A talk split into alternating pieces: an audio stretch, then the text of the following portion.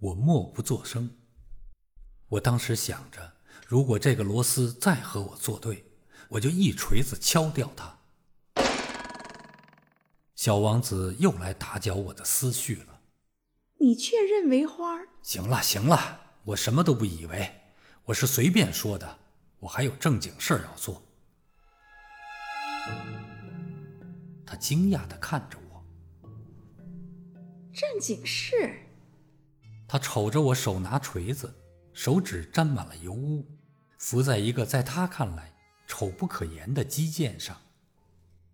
你说话。就和那些大人一样。这话使我有点难堪。这时，他又尖刻无情的继续说道：“你什么都分不清，你把什么都混在一起。”他着实非常恼火，摇动着脑袋，金黄色的头发随风颤动着。我到过一个星球。上面住着一个红脸先生，他从来没闻过一朵花儿，他从来没有看过一颗星星，他什么人也没有喜欢过，除了算账以外，他什么也没有做过。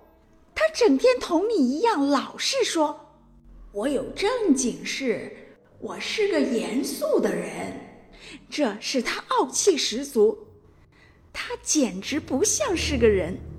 他是个蘑菇，是个什么？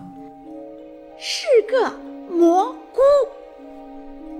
小王子当时气得脸色发白。